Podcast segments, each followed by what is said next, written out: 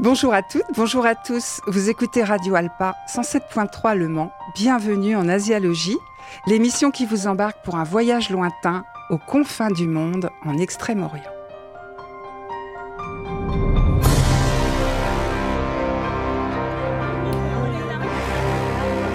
À la technique, mon compagnon de voyage, Didier. Bonjour Didier. Bonsoir Corinne. Aujourd'hui, émission spéciale. Avec Asialogie, vous allez tout savoir ou presque sur la créature mythique la plus représentative de la culture asiatique et sur le plus emblématique des signes astrologiques chinois, le dragon. Chers auditeurs et auditrices. Alors en chinois, le dragon se dit long. Et oui, commence le 10 février 2024, cette année tant attendue, l'année des grands changements du monde, l'année du dragon de bois, élément de croissance et de créativité, ce qui nous promet du renouveau dans les approches de la résolution des problèmes mondiaux, et je dirais qu'on en a bien besoin. Alors là, si c'est le cas, j'achète tout de suite. Hein.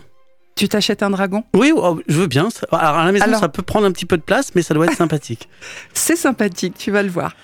Et puis en deuxième partie, Didier, bah, tu nous informeras sur quelques sujets d'actualité. Tout à fait. Alors, il faut que je vous avoue une chose, chères auditrices et auditeurs de Radio Alpa, j'aime profondément les dragons asiatiques et suis très heureuse de pouvoir vous en parler ici dans Asialogie. Alors, la légende de l'origine du dragon chinois remonte à des milliers d'années et est bien sûr entourée de mythes et de belles légendes.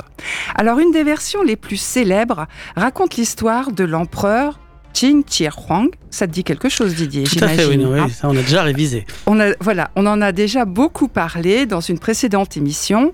vous vous rappelez, bah, il a construit la Grande Muraille, les guerriers de terre cuite, c'est lui. Euh, il avait très peur de la mort, etc. Bon, il avait aussi, chose très importante, unifié les neuf royaumes pour donner à la Chine, euh, je dirais, son aspect quasi contemporain. Donc on lui doit ça aussi, alors le dragon, euh, une version oui, on lui doit, on lui doit le, oui, le dragon euh, chinois tel qu'il est aujourd'hui. D'accord. Alors après sa victoire, quand, euh, après avoir unifié les neuf royaumes, il a rassemblé tous les emblèmes des totems de chaque royaume battu pour les fondre dans le sien qui était en forme de serpent. Et c'est la fusion des caractéristiques de ces neuf animaux représentant ces neuf royaumes qui a donné naissance au dragon tel qu'il est représenté aujourd'hui. Alors, c'est pour ça que le chiffre 9 est donc un des chiffres importants en Asie. D'accord, ça je ne savais pas. Chiffre porte-bonheur. Du coup, tu peux nous expliquer, nous en dire un petit peu plus sur les éléments de chaque totem qui ont finalement conçu ce dragon. Oui, comment il a été fabriqué en fait. Exactement. Alors, il a les yeux du poisson, les ramures du cerf, la tête du taureau, le nez du chien, les moustaches du poisson-chat, la crinière du lion, les écailles de carpe. Alors, il en a exactement 117 et les griffes de l'aigle, et j'oubliais, le plus important, le corps du serpent. Alors les dragons chinois sont généralement euh, représentés avec avec quatre orteils. Dans la symbolique traditionnelle de l'empereur, le dragon est représenté avec cinq. Et le dragon coréen a le plus souvent cinq orteils. D'accord. Au Japon, les dragons en ont trois. C'est donc quand même assez facile de reconnaître si c'est un dragon japonais ou un dragon chinois. si on voit un dessin et sur le dragon, on compte et on, sait l'origine, quoi, du coup. quasiment. Voilà. Et on sait aussi ce qu'il représente, parce que si on est en Chine, il a le plus souvent quatre orteils, mais s'il en a cinq, c'est pour symboliser l'empereur. Alors il y a une autre légende qui raconte l'arrivée tardive du dragon dans le zodiaque chinois. L'empereur de Jade, alors ça on reparlera de l'empereur de Jade dans une autre émission, c'est l'empereur de Jade est la divinité suprême taoïste et euh, l'empereur de Jade avait organisé une course pour tous les animaux pour déterminer ceux qui figureraient dans le zodiaque. Les douze premiers animaux se verraient attribuer une année du zodiaque en fonction de leur ordre d'arrivée. Le dragon, a fait un détour pour aider des villageois en difficulté en apportant de la pluie pour leur récolte. Et puis, enfin, il a pris son envol pour rejoindre la course. Malheureusement, le dragon a fini en 13e position. Ah. Bien après que les douze premiers animaux eurent franchi la ligne d'arrivée. D'accord. C'est dommage quand même. mais bon, il a été généreux, quoi. Alors Voilà. Et l'empereur de Jade, vu les raisons valables de son retard, décida de lui accorder quand même une année du zodiaque, faisant du dragon le cinquième animal du cycle. D'accord. Donc on est au cinquième du cycle à partir de février. C'est ça. C'est ainsi que le dragon est devenu un symbole majeur dans le zodiaque chinois, représentant le pouvoir, la chance et la prospérité. Cette légende souligne également la nature bienveillante du dragon, prête à aider les gens dans le besoin. On est loin de l'image malveillante du dragon de la religion chrétienne. Oui, là, celui qui est avec les petites fumerolles, prêt à nous attaquer, qui euh, surveille son dragon, enfin son, trésor et tout ça, quoi. voilà, qui crache le feu. Il y a des rôlistes qui, vont savoir de quoi je parle, quoi. Oui, voilà, ça, c'est une image qui est vraiment euh, plutôt euh, ici, chez nous, et qui n'est pas la réalité qu'on trouve en Asie, alors.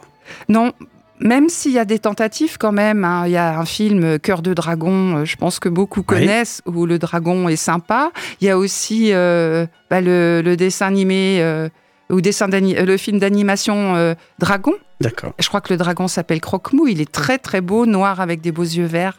j'avoue, je le connais pas personnellement. Tu le connais pas? Non. Oh. Ok. Bon, il n'est pas asiatique, alors je vais pas en parler trop. En fait, bon, donc c'est un animal unique en son genre. Et c'est quoi ses particularités Alors, ses particularités. La légende chinoise explique qu'un œuf de dragon mettait mille ans à éclore.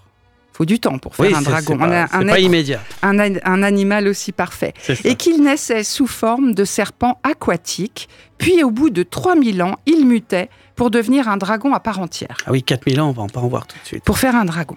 Le dragon est devenu, au fil des siècles, l'animal totem des empereurs. Et son pouvoir, au dragon, lui viendrait d'une perle cachée sous son menton ou dans sa gorge, porteuse de sagesse et de connaissance. On voit très souvent, quasiment toujours, le dragon représenté avec une perle soit sous son menton, soit dans sa bouche, soit dans une de ses, dans ses pattes avant. D'accord, bah, je serai attentif alors. Alors les dragons, comme je vous le disais tout à l'heure, n'ont pas d'ailes en Asie, mais bien sûr, ils peuvent voler quand même. Malgré tout, d'accord. Alors, les choses importantes, les mâles règnent sur les cieux et apportent la pluie, tandis que les femelles contrôlent les eaux comme les rivières, les lacs, les mers et les puits. Alors moi j'aime beaucoup la légende de la carpe qui dit qu'une carpe capable de sauter par-dessus la mythique porte du dragon deviendra un dragon. Alors beaucoup ont cherché le véritable emplacement de cette porte. J'imagine. Mais aucun ne l'a trouvé. Ah bon? Et on pense que plusieurs cascades et grottes en Chine sont l'emplacement de la porte du dragon. Donc on a beaucoup aussi de vénération pour les cascades en Asie. Alors cette légende est en fait une allégorie du dynamisme et des efforts nécessaires pour surmonter les obstacles. C'est pour cela que les Coréens, les Chinois, les Vietnamiens et les Japonais adorent les carpes, les fameuses carpes koi. Ah oui, très joli ça. Alors maintenant, rien de mieux qu'une belle chanson dédiée à un dragon. C'est la sublime chanson de la BO du film Les Contes de Terre-Mère. C'est la chanson de Terou. Et Terou, c'est une dragonne. D'accord. Alors, écoutons.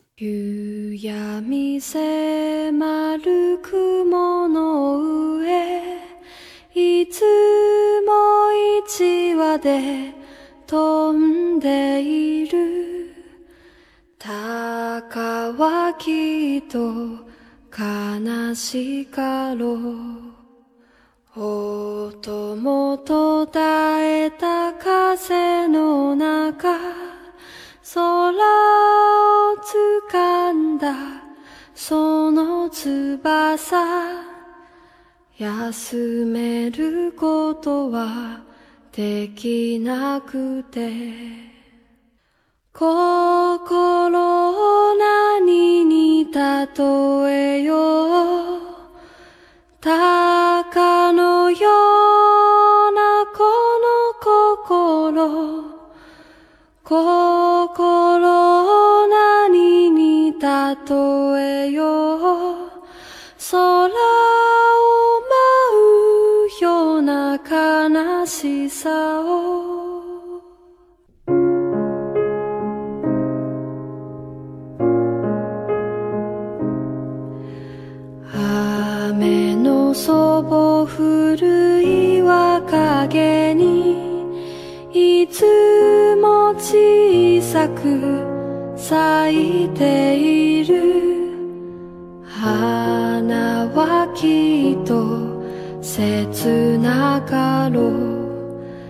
色もかすんだ雨の中薄桃色の花びらをめでてくれるでも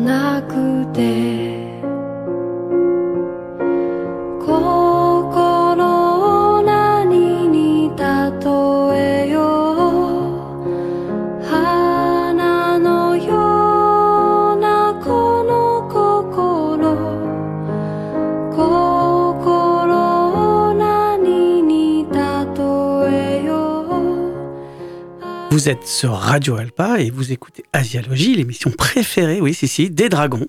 Alors on attend avec impatience la suite. Quelles sont les croyances liées aux dragons? Alors les dragons apportent la prospérité dans les récoltes, les affaires et le commerce. Il est aussi symbole de force et de virilité, représente l'empereur et par extension la domination des hommes dans la société traditionnelle patriarcale. Alors les femmes, elles, sont représentées par un très bel animal aussi, c'est le phénix. On en parlera une autre fois. Encore une autre émission. Encore une autre émission. Alors le dragon est signe de noblesse et de chance, de bienveillance, et c'est un protecteur paré de toutes les vertus.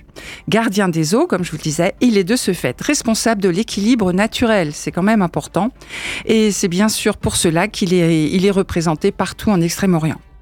J'imagine qu'avec tout ça, il y, a, pas mal de cultes ou de festivités particulières liées au dragon Oui, depuis toujours, le culte du dragon a commencé par des offrandes faites par les agriculteurs, on comprend pourquoi, en période de sécheresse. Alors aujourd'hui, il existe toujours le festival des bateaux dragons, célébré dans toute la Chine à la fin du printemps ou au début de l'été.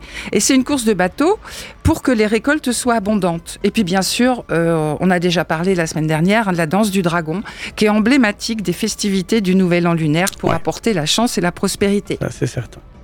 du coup, tu nous as déjà parlé de particularités des dragons, mais est-ce qu'ils sont tous les mêmes en Asie Presque Didier, mais avec des légendes différentes et quelques différences physiques. Précision, le dragon vietnamien, c'est la copie conforme du dragon chinois. Alors, c'est en Corée qu'il est intéressant de développer un petit peu. Il y a deux types de dragons qui, le plus souvent, vont n'en faire qu'un. Le premier dragon, qui est en fait le dragon originel, c'est Limuji, mais qui n'est pas encore un dragon. Il est né d'un œuf de dragon et euh, il est une créature serpentiforme énorme, mais c'est un jeune dragon en devenir. Il n'est pas encore complet. Alors en coréen, euh, le dragon se dit Yong. Alors les mythes coréens expliquent que pour devenir un dragon, Limuji doit vivre un millier d'années.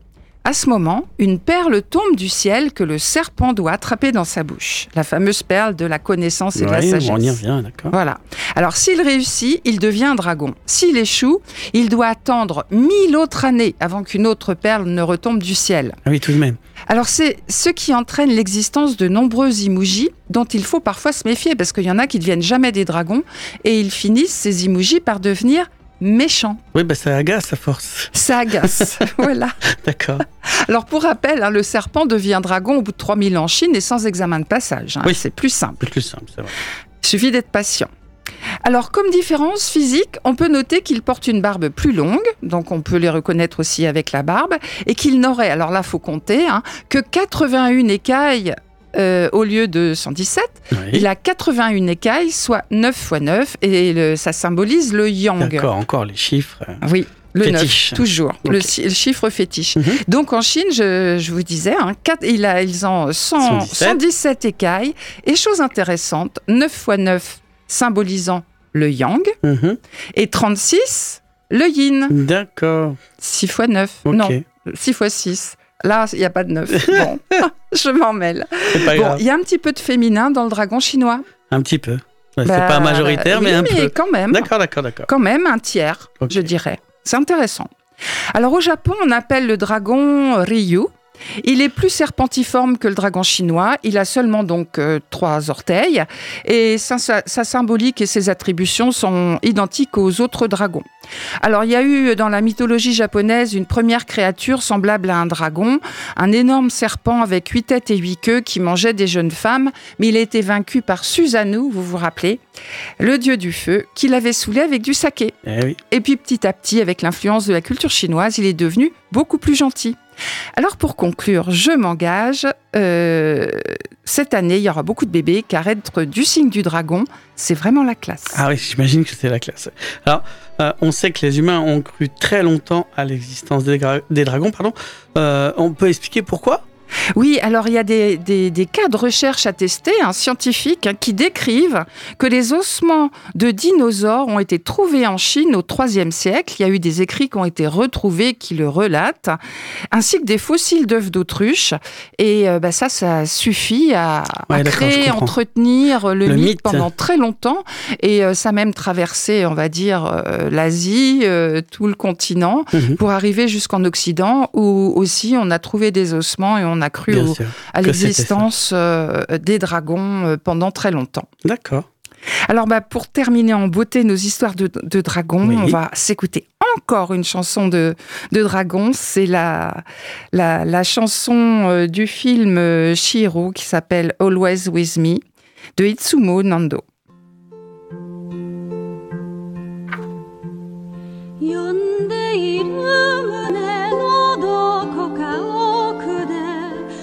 いつ。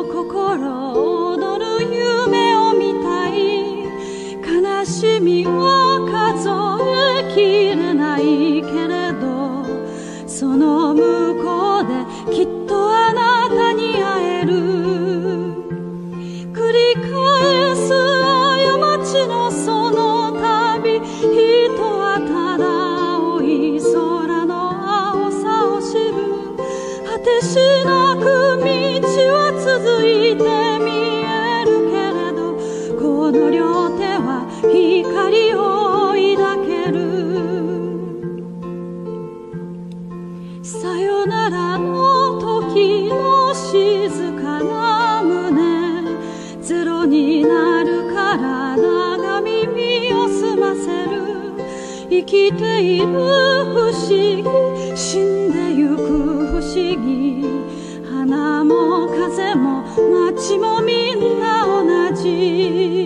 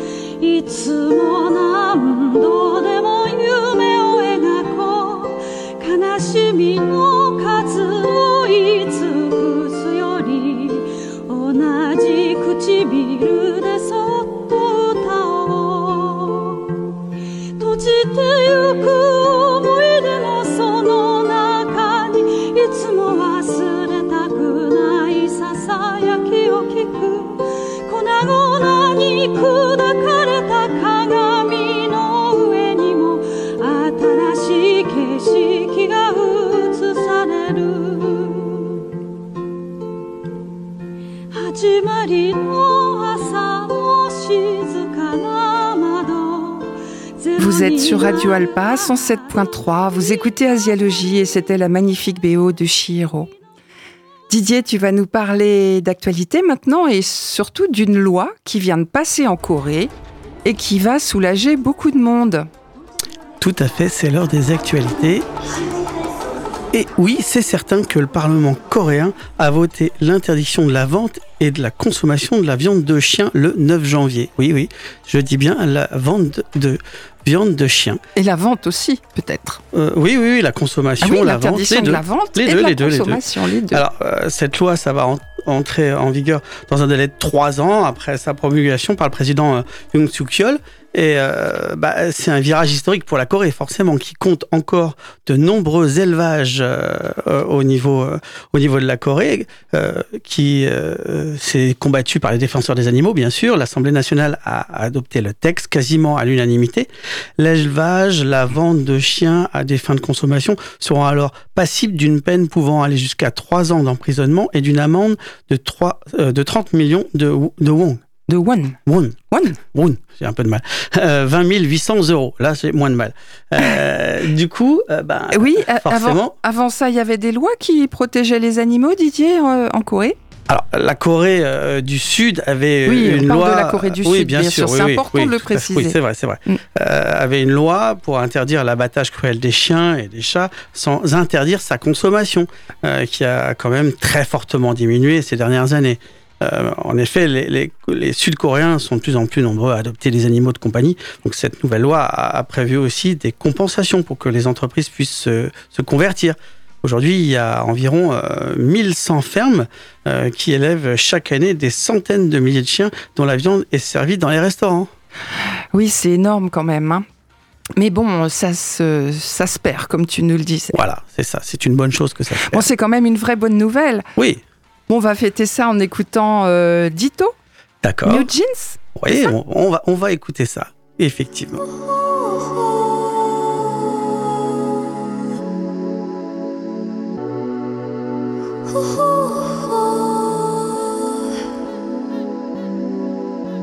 Stay in the middle, like you a little. Don't say it back, oh, say it out. 아침이 너무 멀어서 say it out. 훌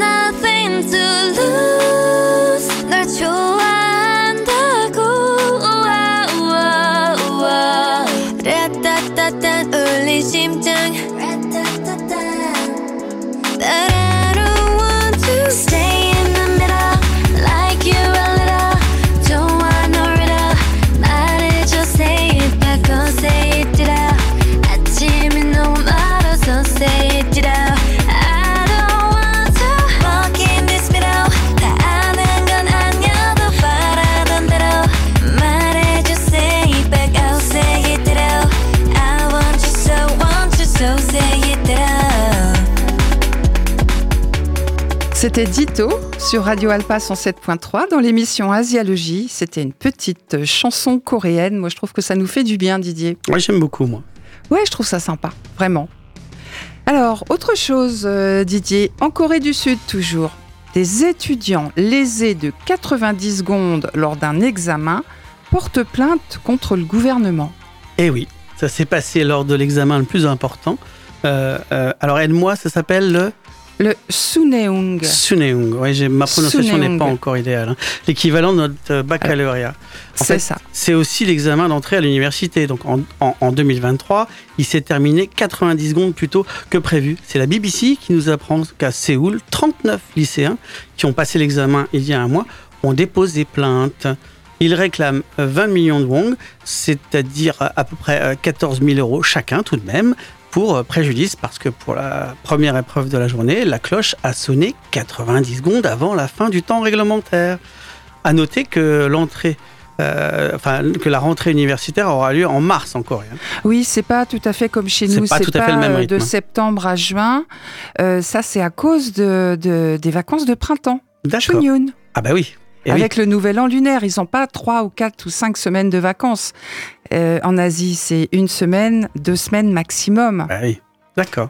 Donc la rentrée en mars. Alors face à leur prostatation, euh, bah, euh, les, les- enseignants ont, rendu les copies aux candidats. Ils leur ont donné une minute trente pour qu'ils puissent terminer ce qu'ils avaient à faire. Mais ça n'a pas suffi. Les candidats étaient tellement chamboulés qu'ils ont été incapables de se concentrer sur la suite des épreuves. Et certains ont même abandonné et sont rentrés chez eux, remettant en jeu leur carrière et leur vie. On peut savoir ce que ça représente en Corée quand même. En Corée, le système scolaire est hyper compétitif et l'examen, euh, bah, euh, le Sunyoung euh, euh, fait partie des plus difficiles du monde. hein. Oui, donc c'est vraiment un, un examen euh, très important pour les jeunes, euh, les jeunes coréens. Puis tu vas, oui, c'est l'enjeu de toute une vie. Comme... Ah, c'est ça, c'est vraiment l'enjeu. C'est primordial pour eux, bah, au point que bah, de, de ne pas déconcentrer les élèves ce jour-là. Les avions restent cloués au sol, les magasins sont fermés, les chantiers arrêtés, les horaires des entreprises modifiés. Et pendant que les candidats planchent, les parents passent la journée à prier dans les temples ou les églises pour que tout se passe bien. Oui, et il paraît même qu'il y a des policiers qui peuvent accompagner des étudiants qui pourraient être en retard pour une raison euh, quelconque. Euh, J'avais Tout- vu ce genre de choses, c'est assez phénoménal quand même. Oui, hein. c'est phénoménal. Donc Tout on imagine la pression Oui. qu'ils peuvent avoir. quand même, Oui, hein. c'est Avec tout ça, tout même. incroyable. Quand on voit ce qui est mis en œuvre, euh, je, je suppose que la pression sur les épaules est grande. Donc du coup, bah, ces étudiants, ils ont porté plainte. Ils ont des chances de gagner parce que bah, c'est pas la première fois que ça arrive. quoi. En avril euh, 2023, un tribunal de Séoul a accordé environ 5000 euros à des lycéens qui affirmaient avoir été lésés en 2021 parce que la cloche avait sonné environ deux minutes trop tôt. Euh, de quoi donner des idées aux bacheliers français, tu crois pas? Bah, euh, oui, c'est c'est possible. Sait-on jamais? C'est possible. Mais bon, c'est vrai que chez nous, tout le pays ne s'arrête pas. Je ne sais pas comment ça se passe en fait quand il y a des retards euh, ou des, des cloches qui sonnent trop tôt. Moi, j'ai pas ou, entendu euh, parler de 14 000 euros. Non, j'ai jamais entendu parler de ça. Non. Mais c'est vrai que pour les Coréens, cet examen, le Soneong, c'est tellement important que bah, ils cherchent un petit peu tous les moyens pour avoir toutes les chances de leur côté, parce que c'est vrai que s'ils sont déstabilisés, pour une même une de 90 minutes, ça semble euh, rien. Mais ça peut être beaucoup, comme tu nous l'as dit, expliqué Didier. Mais je crois que c'est déjà fini, Asialogie, Oui, oui, oui. les amis. C'est l'heure de la fin. C'est l'heure de la fin. Alors n'oubliez pas de visiter notre page Facebook. Euh, on, a- on attend vos avis, Oui, vos suggestions, c'est On vrai. aimerait savoir. Ah, on aimerait bien savoir et on se retrouve la semaine prochaine. Bien sûr, avec grand plaisir. Voilà, toujours sur Radio Alpa, 107.3 FM Le Mans. À bientôt. À, À la semaine prochaine. Bonne semaine. Salut.